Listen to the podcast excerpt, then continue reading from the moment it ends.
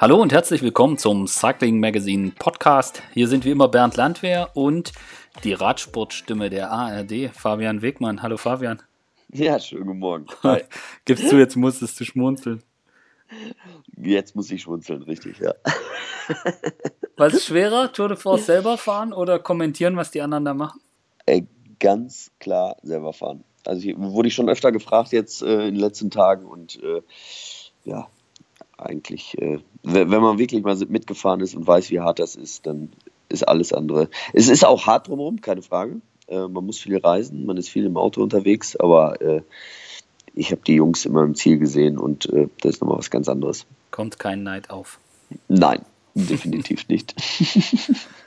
ja, was, was, äh, was ist dir aufgefallen bei der Tour? Was gab es Besonderes? Worüber wollen wir reden? Ja, ähm, ich meine, äh, Sky stark, ähm, war jetzt aber nicht überraschend. Nee. Aber äh, Tom Dumoulin ist ähm, so stark habe ich ihn nicht eingeschätzt. Nee. Also er kann dann wirklich Paroli bieten und auch ähm, ja, Lotto NL, äh, Steven Kreuzweig und Primus Roglic äh, super stark. Also das sind wirklich die, die äh, Sky am meisten Konkurrenz bieten können. Enttäuschend ist so ein bisschen äh, Movistar. Die haben wir alle äh, stärker eingeschätzt. Ähm, denen fehlt es wirklich. Also auch die Dreierspitze, die sind zwar immer da, die sind auch nicht weit weg, aber ähm, weit genug, um äh, ja, nicht große Konkurrenz zu sein. Ja, also das stimmt. Also Dümula, ich habe es jetzt gestern irgendwo gelesen, dass er der Eindruck, den man hatte, ich weiß nicht, ob es dir auch so ging, aber ich habe ihn gesehen und ich habe gedacht, wow, ist der schmal. Mhm. Und ähm, jetzt hieß es, jetzt habe ich irgendwo gelesen, er, ich glaube im Telegraph oder so stand das, dass er auch noch mal ein bisschen leichter ist als beim Giro. Und äh, ja. er, er, kam mir echt super schmal vor. Und äh, er fährt extrem stark. Ich bin mal gespannt, ob das drei Wochen gut geht nach dem Giro. Also ob er wirklich komplett durchkommt, ohne, ohne einen schwächeren Tag zu haben. Ja, da bin ich ja das sehen wir jetzt. Ich meine, ähm, Froome hat ja selber, der ist auch den Giro gefahren. Ja. Ähm, ja, äh, also so, Tom Dumoulin ist genauso stark wie Froome gerade. Also der kann jede jede Attacke im Grunde genommen kontern. Ähm, er fährt immer äh, hinterher, fährt, fährt das Loch zu, ist vielleicht nicht ganz so spritzig wie er, aber ähm, hat er jetzt keine Mühen. Ähm, das wird, wird, jetzt mal wirklich äh, spannend in den nächsten, nächsten Tagen hier in Pyrenäen, wie das da weitergeht. Ja, und bei G bin ich auch, also der ist ja brutal stark. Also wie der fährt, das ist echt beeindruckend. Und ich bin bei dem halt auch so. Äh, das gleiche gilt auch für Roglic ich habe hab auch nach, den, nach der ersten Woche habe ich mir gedacht, okay, jetzt, jetzt nach den ersten Bergen, jetzt warten wir einfach drauf, ob Roglic einen schwachen Tag kriegt. Weil wenn der keinen, mhm. schwachen, wenn der keinen schwachen Tag kriegt, da kann, da kann alles passieren. Also jetzt an diesem, an diesem kurzen Ding nach Mont, äh, das war der stärkste. Ja, also mit Abstand, ne? Äh, klar, wir, ich habe so ein bisschen immer noch auf den Martin gehofft, der hatte dann Platten, der hat es gestern nochmal probiert, das war halt, ja, so ein bisschen aussichts, aussichtslos, aber jetzt trotzdem mal probiert. Ähm, aber äh, Primus Roglic, vor allen Dingen ist er auch im Zeitfahren ja. richtig gut. Das müssen wir sehen. Und ähm, ja, alle können sie halt auch nicht kontrollieren. Also das Team Sky und wir sehen ähm, jetzt im Moment ähm, ist, ist er, glaube ich, also Primus Roglic, der, der äh, die größte Konkurrenz ist. Ja. Für das Team Sky. Ja, das, ja, das sehe ich auch so.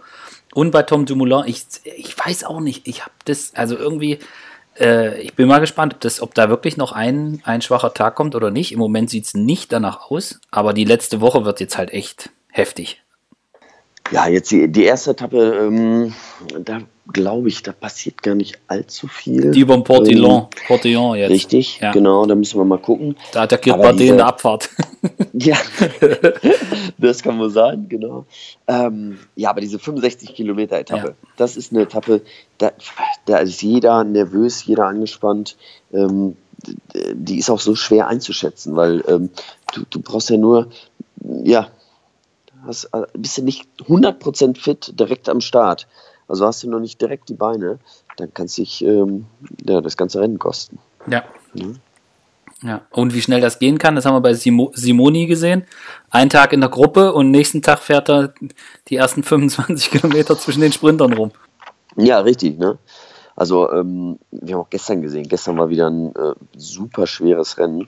Ich hatte mal kurz mit Heinrich Hausler gesprochen und er wollte, wollte eigentlich ganz gerne in die Gruppe gehen, weil er sich auch gut gefühlt hat. Und er sagte, auf die Plätze fertig los und stand die ganze Zeit 500 Watt auf seinen Tacho. und äh, er war aber einer der ersten, die abgehängt waren. Brutal. Ja, da haben wir ja gesehen. Ne? Also das ist wirklich, äh, das Niveau ist extrem hoch ähm, bei allen. Und wenn du einen schlechten Tag hast, mal einmal ein bisschen schwächelst, bist du sofort raus. Und das ist das Problem. Also wir, das haben wir ja jetzt auch gesehen. Die, viele ähm, deutsche Sprinter sind halt raus, weil wir auch keine großen Gruppettos haben. Es ja. sind immer nur vereinzelte Fahrer hinten und äh, zu dritt hast du halt keine Chance. Zu dritt, zu viert, auch, auch zu zehnt ähm, kommst du halt nicht ins Zeitlimit rein. Du brauchst halt mehr Leute um dich rum und das gibt es einfach nicht, weil das Niveau so hoch ist im Moment auch. Ja, und ich glaube, dass, also es war ja angekündigt, also wir machen jetzt einen inhaltlichen Sprung, aber es passt gerade dazu. Ähm, ich glaube, dass das mit dem Gruppetto auch daher kommt, dass angekündigt war, dass äh, von der UCI, dass man, dass die Veranstalter angehalten sind, keine Rücksicht zu nehmen. Also jetzt nicht, äh, wenn jetzt irgendwie drei Minuten drüber und dann sagt man ja, Mai, das sind halt fünf gute Fahrer, die lassen wir noch drin, sondern dass sie das knallhart durchziehen sollen. Und ich glaube, das ist was, was dann auch die sportlichen Leiter weitergeben an die Fahrer und dann sagen, du musst gucken, du musst gucken. Und dann kämpft jeder, versucht so lange dran zu bleiben, wie er es kann. Und dann sind die Unterschiede halt schon ein bisschen da und dann fährt jeder für sich alleine. So, genau. Die Zeiten, genau. wo Cipollini gesagt hat, so jetzt hier Gruppetto und so, so, die nehmen uns eh nicht 30, also uns 30 Leute nicht aus dem Rennen. Ich glaube, die Zeiten sind dann so ein bisschen, wer weiß, ob die es machen würden, aber wenn die Sportleiter ja. sagen, jeder soll so lange kämpfen, wie er kann, dann machen die das auch. Genau so ist es. Also die, die Zeiten sind so ein bisschen vorbei. Ähm, das ist so und die, die Karenzzeit ist halt sehr knapp bemessen. Ähm, das haben wir jetzt auch gesehen zwischenzeitlich. Also während der Etappe haben sie das Zeitlimit angehoben. Da hat man schon gesehen, oh, vielleicht ja. ein bisschen äh, äh, knapp berechnet. Das sollte äh, definitiv nicht sein. Ähm, aber genauso ist es. Ne? Es, ja. es, entsteht einfach kein Gruppetto, keiner, ähm, ja, weil das Risiko einfach viel zu hoch ist, dass, äh, dass man rausfliegt. Aber gerade bei der Etappe gestern habe ich mich echt geärgert ähm, wegen Nikias Arndt, weil mhm. ich habe mal nachgeguckt, am Gipfel oben hat echt nicht viel gefehlt. Also das waren, mhm. glaube ich, er ist glaube ich 35 oder 40 Sekunden ist genau. der ist der hinter denen drüber gefahren und wenn der mit in der Gruppe gewesen wäre, ähm, den hätten sie, glaube also ich wette, er wäre bei den bei den drei Mann, die Richtung Ziel fahren, wäre er dabei gewesen. Ja, äh, denke ich auch. Also er, war, er ist ein super super Rennen gefahren. Ähm, gut, mit Magnus Scott Nielsen, der war halt, äh, der ja. ist ein super Sprinter, ne? keine Frage. Aber Nikias Arndt äh, ist in der Topform und in der Topform hat er den auf jeden Fall im Griff. Also äh, das ist keine Frage. Die konnten halt ein bisschen spielen, die hatten halt zwei Fahrer vorne. Ja, ähm, ja und der war am Berg einfach bärenstark. Genau, das, das war es einfach. Aber wenn er dabei gewesen wäre, hätte er durchaus die Chance gehabt. Ich meine, ähm, ja, die Schade. beiden, die jetzt ja. dann hinterher vorne waren, ähm, die hätte er locker im Griff gehabt. Ne? Ja. ja. Ja, das war echt schade. Aber ich meine, gut, wenn da Pozzo Vivo und Mollema von vorne voll fahren, ich meine, was muss denn der da für Watt treten, dass er bei den. Eben. Eben, also deswegen ist die Leistung schon ex extrem hoch einzuschätzen. Ne? Also das, was er, was er da geleistet hat auf dem ja. ähm, am letzten Berg, ähm, 40 Sekunden Rückstand zu haben auf so Fahrer wie ein Pozzo Vivo und ein Bauke Mollema, pff, das ist nix, ja. ja, das ja. muss man echt sagen. Und ja, das war echt schade, aber gut, ein, ein Bergfahrer weniger hätte vielleicht gereicht. Ähm, und dann wäre er mit oben mit 20 Sekunden drüber gefahren und dann sieht das wieder anders aus. Aber gut, äh, kann man nicht, kann man sich nicht wünschen. Kann man sich nicht nee, wünschen. genau, es ist kein Wunschkonzert hier. Aber trotzdem, ich fand es einfach schön auch, dass äh, ja beide, äh, Nikias Arndt und auch Simon Geschke, äh, mal ihre Chance bekommen haben. Ja. Obwohl Tom Dumoulin halt, ähm, ob sie, obwohl sie ihn eigentlich unterstützen müssen, müssen ähm, weil er ja immer noch auf Platz 3 liegt und alle Chancen eigentlich immer noch hat. Ähm, aber ja, das beweist auch, ähm, das ist auch gut von, von, vom Team aus. Also das Team steht hinter den beiden. Ähm, diese, ähm, diesen Vertrauensvorschuss, den sie jetzt auch bekommen haben, ähm, das ist super. Und dementsprechend werden sie auch in den nächsten Tagen, glaube ich, sehr motiviert rangehen. Also das ist schon gut gewesen. Ja, das scheint so Team Spirit-mäßig, scheint das zu stimmen. Ja. Und ich meine, mit Luke Roberts haben sie da auch jemanden im Auto, der, der weiß, wie es geht. Äh, genau Und ich glaube, das ist dann, das, das ist dann immer gut. Und für, ich meine, wenn jemand wie Simon oder wenn Nikias, wenn die die Chance bekommen, wenn die auch wissen, ich kriege meine Chance, dann werden die sich, wenn es darum geht, Tom zu unterstützen, da reißen die sich mindestens zwei, vielleicht sogar drei Beine aus. Ja. Genau, genau, so, so, ist das. Ne? Gestern auch wieder brutal stark Peter Sagan. Ja. Also wie er da am Anfang Raphael Maika auf den Gepäckträger setzt und den nach vorne bringt. Ich habe gedacht, das ist ja unglaublich. Also Wahnsinn. Wahnsinn. Also das, ist, das ist wirklich, und er gewinnt ja auch noch jeden, jeden Sprint, er, er fährt um jeden Punkt, obwohl er das äh, ja wirklich nicht mehr nötig hat. Nee. Ne? Nee. Aber trotzdem ist es ist halt gut, äh, schön auch zu sehen, dass es äh, trotzdem immer, dass er um jeden Punkt kämpft. Und ähm, ja, äh, wir haben gesehen, auch, auch gestern, ne, dann, dann, er hat seine Etappen schon gewonnen, er hat das grüne Trikot mehr oder weniger fix, wenn er halt in Paris ankommt. Ähm, aber dann fährt er halt auch für den Raphael Maika mal. Ne? Er ist ja ständig die Löcher auch hinten zugefahren, ja. als die Attacken zu, äh, losgingen. Und ähm, das macht ihn natürlich auch aus. Ne? Das ist schon, schon äh, cool zu sehen. Ja, und für das Team halt wahnsinnig wichtig. Und ich meine, mit drei Etappensiegen, das ist natürlich klar. Ja. ja. Ich habe ja. hab mit Enrico Peutschke gesprochen, heute Morgen. Mhm. Und äh, wir haben auch über Peter Sagan und auch das, was sie, wie es bisher für das Team gelaufen ist und was sie sich vor allen Dingen auch für die letzte Woche noch vornehmen, weil es ja mit Rafael Maika nicht so ganz geklappt hat äh, mit den Ambitionen im Gesamtklassement. Und da hören wir jetzt mal rein. Jo. Äh, Ruhetag bei der Tour, der zweite. Ist es auch für einen sportlichen Leiter da ein bisschen ruhiger? Ja, also ein bisschen ruhig ist es. Man äh, muss natürlich nicht äh, zur Etappe fahren und äh, viele Stunden im Auto verbringen, aber trotzdem ist sehr viel zu tun. Die nächsten Tage sind vorzubereiten und äh, es wird auch, äh, was geschehen ist, ausgewertet und deswegen äh, wird es nicht langweilig. Wird es nicht langweilig. Die Ziele beim Team Bora Hans Grohe sind immer hochgesteckt, ähm, so auch für die Tour de France, aber äh, bislang läuft es eigentlich sehr gut. Peter Sagan hat drei Etappen gewonnen. Äh, das grüne Trikot ist ihm eigentlich nicht mehr zu nehmen, wenn er Paris erreicht. Ähm, aber der Mann für die Gesamtwertung äh, bei Rafael Maika klemmt es auch so ein bisschen. Wie ist jetzt so die Stimmungslage bei euch im Team? Ja, grundlegend ist die Stimmung sehr gut. Wir sind äh, auf Kurs. Wir haben äh, drei Etappen gewonnen. Das grüne Trikot ist äh, sicher auf unseren Schultern und äh, in der Gesamtwertung äh, haben wir im Moment nicht die Platzierung, die wir erreichen wollten, aber wir sind optimistisch, dass äh, gerade Rafa in den nächsten Tagen in den Pyrenäen noch die eine oder andere Etappe mitgestalten kann und vielleicht auch eine gewinnen kann wenn man in so eine, in so eine Tour de France geht, gerade jetzt als sportlicher Leiter, kann man relativ wenig machen. man sitzt da im Auto und kann zwar Tipps geben, aber äh, man kann nicht wirklich äh, selber eingreifen in dem Sinne, dass man, dass man den Jungs irgendwie direkt hilft. Die müssen das selber gestalten. Der Druck ist aber trotzdem da, gerade auf den sportlichen äh, Leiter. Ähm, wie, wie geht man damit um als sportlicher Leiter, gerade jetzt in den, in den ersten Etappen der Tour? Ja, ich meine, äh, das ist für uns Neues. Wir äh, haben eigentlich bei, bei jedem Rennen, bei jedem großen Rennen äh, gewissen Druck, aber man bereitet sich sehr gut vor, man äh, wählt die Mannschaft aus äh, für ein bestimmtes Rennen und äh, bereitet natürlich auch die Mannschaft äh, vor und das ist nicht nur Aufgabe des sportlichen Leiters, sondern da ist immer ein ganzes Team dahinter. Und deswegen äh, ist auch dieser, dieser Druck oder Erwartungshaltung eher auf äh, das ganze Team gerichtet und als sportlicher Leiter ist man äh, derjenige, der vor Ort ist, aber man hat dann nicht äh, nur alleine diesen Druck. Mhm. Trotzdem, wir haben nach Peters zweiten Sieg in Quimper gesprochen und äh, ich, ich kann mich erinnern, ich habe dann äh, zu dir gesagt, ja, aber der, der Druck ist jetzt ein Stück weit weg. Und äh, dieses Ja, ähm, da an dem von dir, da konnte ich schon ablesen, dass dann die Erleichterung da ist. Äh, ist das dann auch so, wenn man so einen zweiten Etappensieg eingefahren hat, dass es dann auch ein Stück weit der Druck dann erstmal abfällt?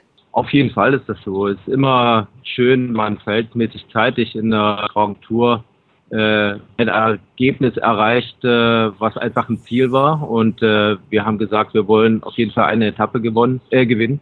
Und das haben wir derzeitig geschafft.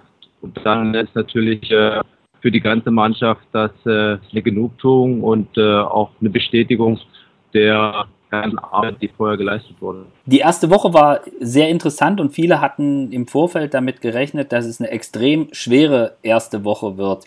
Ähm, dadurch, dass jetzt kein so großer Wind war, war das dann doch nicht so ganz schwer. Ähm, zumindest sah es von außen so aus.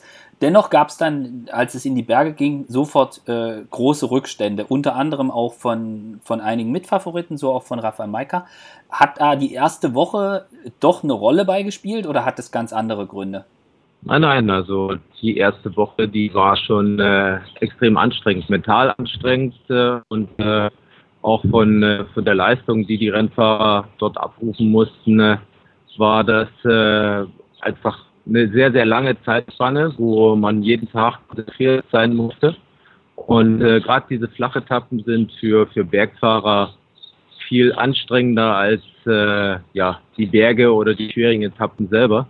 Man muss äh, immer wieder auch von der Mannschaft begleitet in gute Position fahren. Man muss äh, als Bergfahrer sich immer wieder dazu zwingen, äh, in dieser guten Position zu fahren, um nicht äh, Zeit zu verlieren und das kostet äh, extrem viel Kraft. Du hast vorhin angesprochen, dass Rafael Maika noch das eine oder andere versuchen wird in den Pyrenäen. Man konnte das gestern sehen auf der Etappe vorm Ruhetag, dass Peter Sagan ihn quasi auf dem Gepäckträger noch in die Fluchtgruppe gefahren hat. Also die Gruppe war eigentlich schon ein paar Meter weg, aber Peter hat ihn geschnappt und äh, ans Hinterrad genommen und noch in die Gruppe gebracht. War das, war das so geplant ähm, war das, oder entstand das spontan? Natürlich äh, hatten wir vor, dass äh, Rafa versucht, in die Gruppe zu gehen und äh, es hatten auch einige Rennfahrer die Aufgabe, ihn dabei zu unterstützen. Und äh, gerade gestern natürlich äh, sehr umkämpft. Es hat sehr lange gedauert, äh, bis die äh, Gruppe schlussendlich äh, ja, entstanden ist. Und äh, dann ist es auch immer ein bisschen äh, Glück. Ne? Man geht äh, dreimal mit, dreimal wird die Gruppe wieder eingefangen und im vierten Mal klappt es. Und äh, umso wichtiger ist es, dass man äh, Teammitglieder hat, die äh, die Bergfahrer oder diejenigen, die in die Gruppe gehen sollen, unterstützen. Und das äh, hat gestern sehr gut geklappt. Ja, das heißt, äh, man kann jetzt in den, in den Pyrenäen von, von Rafa noch einiges erwarten. Ist vielleicht auch das Bergtrikot in, in, in Ziel? Ich meine, es gibt jetzt in den Pyrenäen auf den drei Etappen doppelte Punktzahl beim letzten Anstieg. Das heißt, da ist noch viel möglich grundsätzlich äh, wollen wir versuchen zu gewinnen und äh, schauen dann in Richtung Bergtrikot. Da haben einige Fahrer schon so viele Punkte und das sind sehr, sehr starke Fahrer. Da noch äh, diesen großen Punktabstand aufzuholen, ist sehr unwahrscheinlich. Ja, okay, das heißt, man, man konzentriert sich mehr auf, auf Etappen. Ähm, ja. Ähm, nun gibt es ja den interessanten, den interessanten Kampf um die Gesamtwertung mit zwischen Chris Froome und Jaron Thomas und Tom Dumoulin und noch einige andere Fahrer, die da vielleicht auch ein bisschen überraschend vor mit dabei sind. Ähm, ist dir jetzt irgendwas speziell aufgefallen, wo du sagst, hui, das hat mich überrascht äh, im Kampf da ganz vorn? Speziell aufgefallen würde ich nicht sagen. Also es sind äh, die Fahrer vorne, die man erwartet hat. Einige sind äh, durch Stürze oder, oder andere Missgeschicke aufgefallen. Aber eigentlich äh, war es klar, dass Sky hier das Team sein wird, äh, was äh, um den Sieg fährt. Und jetzt äh, sind zwei Fahrer ganz vorn. Jetzt muss man abwarten, äh, wie äh, durch die letzte Woche kommt. Aber es gibt äh, ein Team, was ganz klar favorisiert ist hier für Toursieg und es wird ganz schwer für andere Fahrer ja da noch äh, um den Sieg zu kämpfen. Ja, nun, wie siehst du das? Tom Dumoulin und Chris Froome sind beim Giro voll an den Anschlag gegangen. Ähm, jetzt äh, steht die dritte Woche an. Könnte sich das, also rechnest du damit, dass die dann vielleicht noch Probleme kriegen? Oder sagst du, nee, dass, also wenn die jetzt, wenn die bis jetzt ähm, so gut durchgezogen haben, dann, äh, dann schaffen die das auch bis Paris? Nein, also da muss man äh, immer damit rechnen, dass äh, der eine oder andere Fahrer nochmal einen schlechten Tag hat. Und äh, bei Froome hat man natürlich die letzten Jahre gesehen, dass er in den drei Wochen Rundfahrten äh, eigentlich ganz, ganz wenige schlechte Tage hat. Also da kann man schon davon ausgehen, äh, dass er ohne größere Probleme durch die Pyrenäen kommt. Bei Dumoulin oder bei Thomas, äh, glaube ich, wird man die eine oder andere Schwäche in den nächsten Tagen noch sehen. Mhm.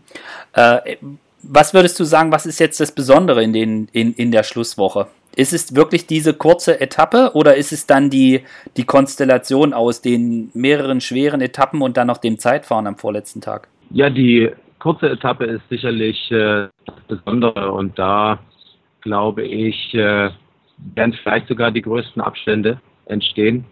Äh, man hat gesehen, äh, vorgestern zum Beispiel bei der schweren Etappe oder bei der Etappe, die äh, mit einem schweren kurzen Anstieg endet, da sind äh, teilweise größere Abstände entstanden als äh, in Algier. Und deswegen äh, sind diese, diese knackigen Etappen oder Anstiege sicherlich diejenigen, die den Unterschied machen werden und natürlich äh, das Zeitfahren. Dann die, zum Abschluss noch die Frage, äh, der Tipp auf den Toursieg habe ich aus der Formulierung vorhin schon rausgenommen, dass, äh, dass du mit Chris Froome rechnest in Gelb in Paris? Oder willst du dich da lieb, lieber nicht festlegen? Ja, also festlegen kann man sich da nie, aber mein Tipp wäre schon, dass äh, Chris Froome äh, das gelbe Trikot in Paris trägt. Okay. Dann vielen Dank. Danke auch. Ja, und bei Peter Sagan muss man sagen, da können ja vielleicht sogar noch ein paar Etappensiege dazukommen. Also ein paar ist jetzt vielleicht übertrieben, aber äh, ich sehe den auch ganz ehrlich für den Champs-Élysées. Der kann da auch gewinnen. Ja, auf jeden Fall. Auf jeden Fall. Also, ähm, ja, wir, wir, wir, haben beim letzten Sprint, den er gewonnen hat, haben wir gesehen, auch Demar, die haben alles probiert, wirklich, ähm, ja, ihn zu schlagen. Ähm, aber die haben keine Chance. Also die, ja. die, äh, der kommt von jeder Position auch und äh, fährt einfach nochmal vorbei. Der fährt in einer Liga. Ähm, John Degenkolb hat mit Sicherheit eine große Chance. Der ja. ist gut drauf, der hatte keine Probleme in den Bergen. Ähm, Pflaster liegt ihm, haben wir gesehen, die Etappe hat er gewonnen. Ja. Aber trotzdem, ähm, ja, wird es ein harter Kampf für ihn. Ja. Ja, und ich meine, klar, auf dem Champs-Élysées ist nochmal was anderes. Da ist die Position an der letzten Kurve wichtig. Auch so ein Typ wie, wie Alexander Christoph äh, kann da auf jeden Fall gewinnen. Aber äh, trotzdem, also bei Sagan, egal, selbst wenn der jetzt, selbst wenn der jetzt ähm, einfach nur so mitrollt bis Paris, war es eine unfassbar ja. erfol erfolgreiche Tour de France. Richtig. Und er steht mit dem grünen Trikot auf dem Podium. Also ich meine, was willst du mehr? Nee, genau. Also keine Frage. Ja, auch Alexander Christoph hätte auch eine starke Tour. Also ähm, das tut mir auch so ein bisschen leid. Irgendwie der fällt, fällt so ein bisschen, ähm, ja, oder fährt unterm, unterm Radar, äh, fällt nicht so wirklich auf. Ähm, aber er ist auch immer dabei und er hatte auch noch keine Probleme ähm, oder keine großen Probleme in den Bergen. Ähm, deswegen, also da gibt es noch ein paar Sprinter, die es auch wirklich verdient haben, nochmal eine Etappe zu gewinnen. Ja, deswegen, ich könnte mir gut vorstellen, dass es in Po einen Sprint gibt. Dass die einfach sagen, ja. jetzt wo die Sprinter alle weg sind, nee, da kommt kein Ausreißer durch. So ein bisschen, wie wir es auf der einen Etappe gesehen haben, wo dann Demar Dritter wird und Christoph Zweiter und Sagan gewinnt. Ja. Ähm, das könnte, das könnte in Valence, glaube ich, hieß der Ort. Äh, das kann, genau. das kann genauso, das kann genauso in Po nochmal passieren. Ja, ja da, da, da kommt es halt auf die Konstellation an. Ich meine, gestern auch, wie gesagt, haben wir gesehen, wie lange die Etappe oder wie lange es gedauert hat äh, bei der Etappe, bis, bis die Gruppe dann wirklich stand mit den 29 Fahrern. Und die 29, die dann waren, vorne waren, die hatten halt auch äh, richtig Kraft. Ne? Also die, die, die sind noch einigermaßen frisch, ne? die konnten richtig drauf treten. Das werden wir sehen in Po. Ja, wie die Sprinterteams, wie frisch die dann noch sind nach diesen zwei Pyrenäen-Etappen, die wir ja davor noch haben. Ja. Ähm, die werden es mit Sicherheit mit allen Mitteln probieren, aber trotzdem, ähm, also einfacher wird es nicht mehr, ne? Nee. Bevor wir jetzt wirklich, äh, ich blätter parallel im Roadbook nach vorne, äh, bevor wir jetzt wirklich gucken und überlegen, was in den, auf den Pyrenäen-Etappen passiert, ähm, Team Movistar, lass uns Lass uns drüber reden. Ja. Wir hatten uns vorher, also ich zumindest und ich glaube du auch, wir hatten uns echt drauf gefreut, dass die ein bisschen Katz und Maus mit Sky spielen können. Ja. Hat sich komplett erledigt. Hat sich komplett erledigt. Ähm, auch mal Werder ist super, super stark in der ersten Woche gefahren, äh, war ja immer dabei und ähm, ja, da habe ich auch so ein bisschen drauf gehofft. Er hat es dann ja auch probiert, aber äh, ihm fehlt einfach so ein bisschen in den Bergen. Und äh, das ist gar nicht viel. Also wird ja viel gesprochen über diese äh, unglaubliche Dominanz von Sky.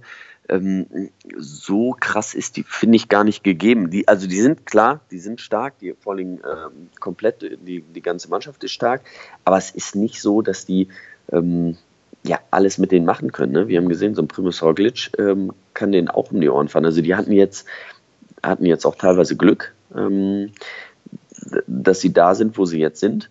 Ähm, aber es gibt durchaus Fahrer, die den, äh, dem Team Sky Paroli bieten können. Ne? Ähm, nur, ja, Movistar, Quintana ist im Grunde genommen pff, ja, fast ein kompletter Totalausfall. Ne? Also ne, er ist dabei. Also er ist, ist ja, ich weiß gar nicht, was hat er jetzt, vier Minuten? Ja, ja. Ähm, also das ist ja auch noch nicht so extrem. Also er ist ja immer, er bleibt ja drauf, ne? er ist, ist da irgendwie. Ähm, aber er ist halt nicht so, wie wir gehofft haben, dass er dem wirklich um die Ohren fahren kann, beziehungsweise Paroli bieten kann, sondern er fährt immer hinterher. Er muss immer, ähm, ja, immer hinterherfahren. Ne? ja, und ich meine, das sind aktuell diese Attacke, die er da gesetzt hat. Puh, also mhm. da hat Igen Bernal musste, glaube ich, nicht mal einatmen, um die zuzufahren. Ja. Und ja. ich, woran ich gedacht hatte, war, ich weiß nicht, ob du dich erinnerst, vor zwei oder vor drei Jahren war das schon mal so, dass Quintana in, in Alpen mega Probleme hatte und dann hieß es irgendwie, es gab diese Allergie. Erinnerst du dich? Da, da gab es ja, mal, mal irgendwie eine Diskussion. Ja. Und ich glaube sogar, das war an dem Tag, wo, wo die auch über den äh, Croix de Fer gefahren sind und dann nach Alpe d'Huez hoch. Also mhm. ich bin diesmal gab es gar nichts zu dem Thema. Also mhm. keine Aussage, überhaupt nichts. Also ich habe zumindest mhm. nichts mitbekommen. Und ähm, da bin ich jetzt, also ich weiß es nicht. Vor, vor der Tour haben sie alle gesagt, er ist topfit, er ist bereit. Aber wenn ich jetzt gucke, hinter Kruiswijk, hinter Landa, der ja selber arg gebeutelt war ähm, ja. und definitiv nicht sein 100% Leistungsvermögen ausschöpfen konnte bisher, die sind, die sind alle davor. Also Quintana ist zwei Minuten hinter Roglic. Äh, ich meine, klar, er hatte Pech äh, mhm. der einen Etappe, aber in den Bergen, er kann einfach nicht mit. Nee. Er kann ja einfach nicht mit. Und er kann auch nicht attackieren. Er, er muss ja, also Quintana, wenn er, wenn er weiter vorne landen will, auf dem, beim Zeitfahren, ähm, da wird er auch nochmal richtig ja. verlieren. Ne? Also keine Frage, er muss, er muss da was rausholen, aber er ist, er ist nicht in der Lage. Er kann halt, er, also er ist nicht super schlecht. Ne? Er, er kann ja immer hinterherfahren und verliert dann nur so ein paar Sekunden, aber ähm, er kann nicht attackieren. Ja. Das hat er nicht drauf. Was mir richtig gefallen hat, war wirklich äh, Steven Kreuzweig. Der ja. hat mal wirklich die Beine in der Hand genommen und hat mal ja, mit seiner 70 Kilometer Flucht da ähm, Richtung Alp d'Huez, da, das war so der einzige eigentlich, der, der, der mal so richtig äh, die Beine in der Hand genommen hat. Ne? Ja. Ähm, denn Martin probiert es immer, hat wirklich ziemlich viel Pech im Moment. Ähm, ja, und der kriegt im Zeitfahren auch nochmal eine Packung. Der kriegt eine Packung, genau, aber nach Mondhoch zum Beispiel, da wollte er ja attackieren kriegt dann vorher einen Platten und verliert dann zwei Minuten. Ne? Das ja. ist natürlich wirklich auch äh, Pech. Ja, schade, Pech, genau. Ja. Nibali fehlt uns natürlich jetzt auch. Ja. Nach dem ja. blöden Sturz. Ähm, gut, der Zuschauer, das war nicht beabsichtlich. Ähm, was, was wirklich was krass ist, was, was mir jetzt, ne, dir mit Sicherheit auch aufgefallen ist, ähm, ja, mit diesen begalischen Feuern, mit diesen Rauchbomben, die die da haben. Also was der Schwachsinn da soll, ähm, das ja. verstehe ich nicht ganz. Das war gestern wieder eine Situation oder vorgestern. Ähm, ich hoffe, dass das irgendwie äh, ja, wieder abnimmt jetzt. Das stimmt, wobei ich sagen muss, ich fand das auch ehrlich gesagt doof. Bei Mailand Sanremo gibt es das doch jetzt auch jedes Jahr. Dass die da an mhm. diesem, an dem einen Anstieg mit diesen Dingern und überall sind die Fotos und wie toll das aussieht. Mhm. Ist, könnte ja. man sich vielleicht auch überlegen, Leute. Einfach nicht zeigen. Lasst es weg, ja, und mhm. nicht überall die tollen Fotos mit diesem tollen Zeug und jeder denkt, das, das finden wir alle ganz, ganz schick und das muss man machen. Und äh, ja.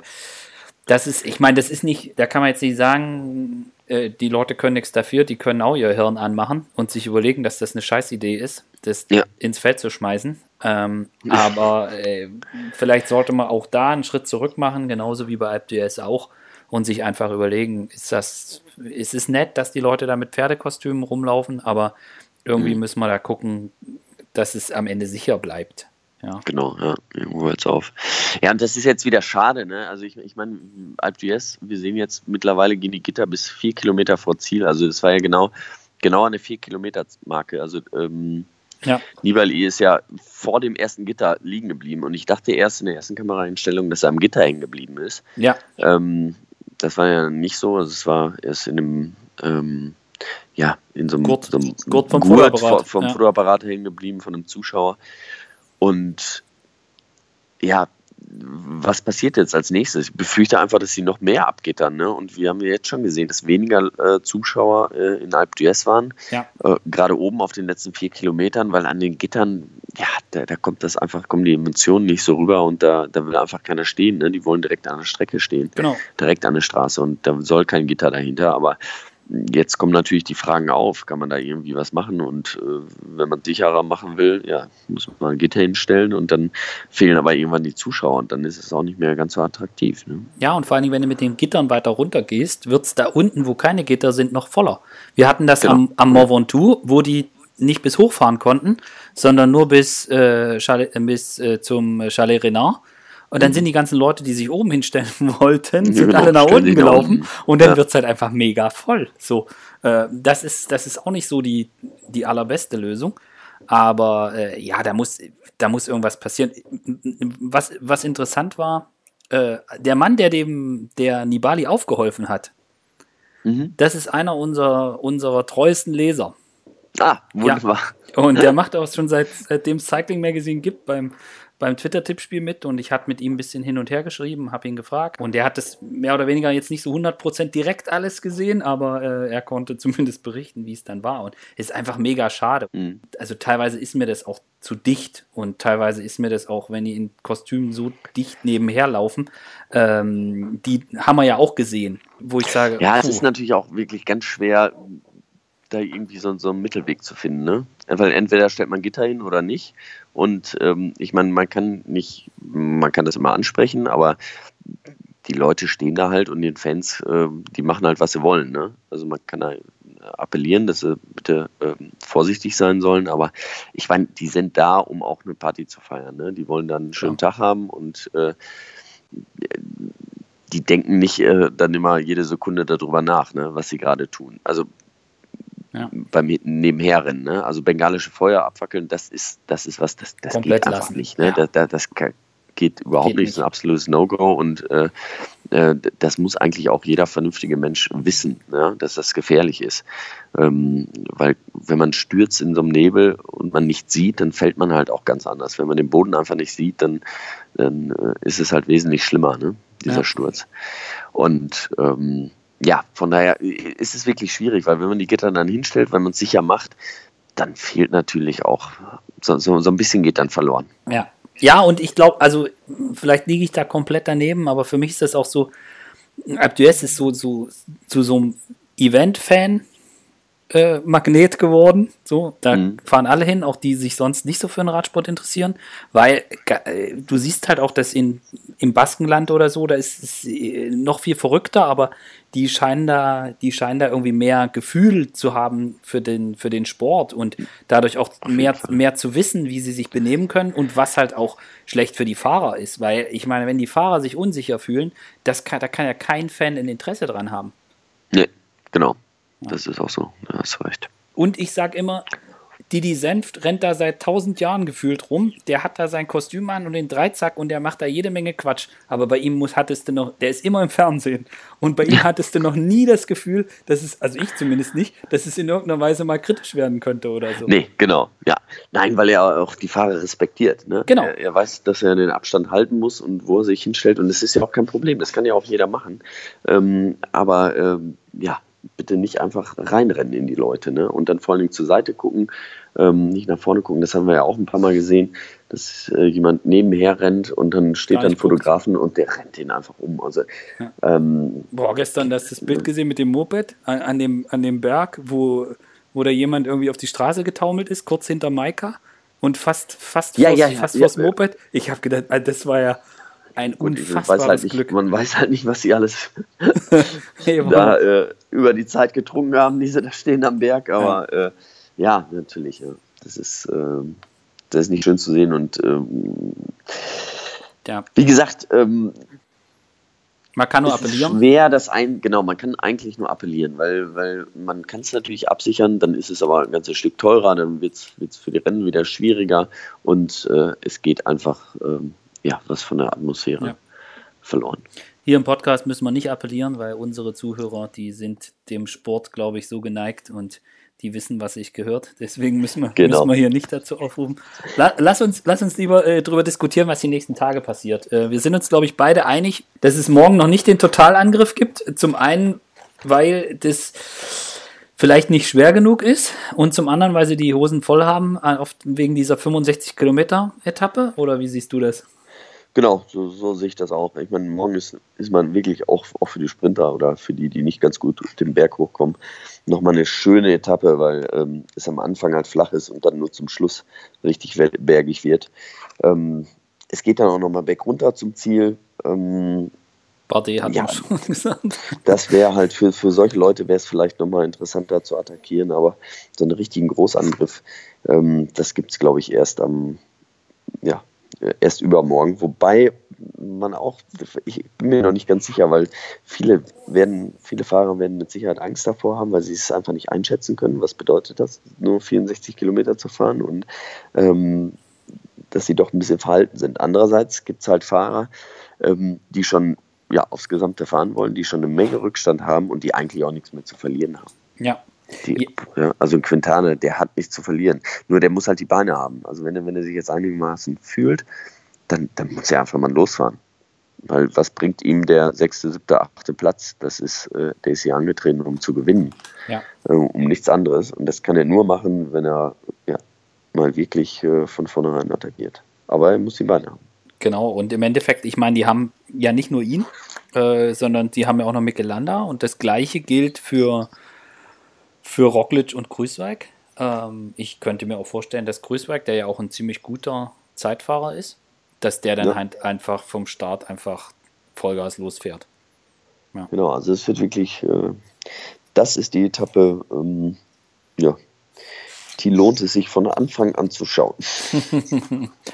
und dann kommen wir zu der Etappe, wo ich fest davon ausgehe, dass es dort einen aus den Top 5 oder sagen wir mal Top 7 äh, den Stecker zieht. Nicht die Etappe nach Po, über die haben wir schon gesprochen. Mhm, genau. Äh, dass da wahrscheinlich wieder Peter Sagan oder so gewinnt.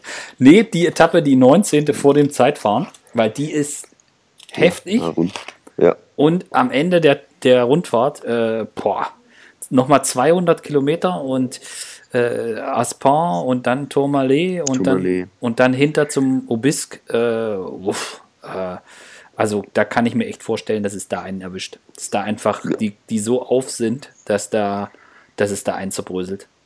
Ja, auf jeden Fall. Also das hat man den Fahrer jetzt schon angesehen, dass sie ähm, ja, dass es bis jetzt keine leichte Tour war. Äh, viele Fahrer mussten auch aufgeben und auch ähm, ja auch die, die ums gesamte Klass Gesamtklassement ähm, kämpfen, die, die, neutralisieren sich alle, ne? Die sind auf einem Niveau da irgendwie, die fahren, ähm, sind da am Anschlag und äh, ein schlechter Tag und eben der ist eigentlich prädestiniert, 200 Kilometer, dann ähm, ja, kostet es einen. Glaubst du, dass, dass, eher, dass es eher jemanden wie Jaron Thomas erwischt oder eher jemanden von denen, die, die beim Giro gefahren sind?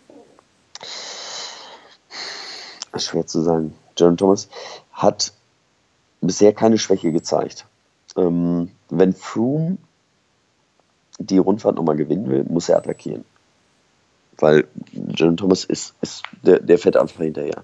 Im Grunde genommen muss man jetzt gucken, dass ähm, Tom Dumoulin, also wenn Tom Dumoulin stark genug bleibt und immer die Attacken von Froome kontern kann, dann wird ähm, Garen Thomas auch die, die Rundfahrt gewinnen.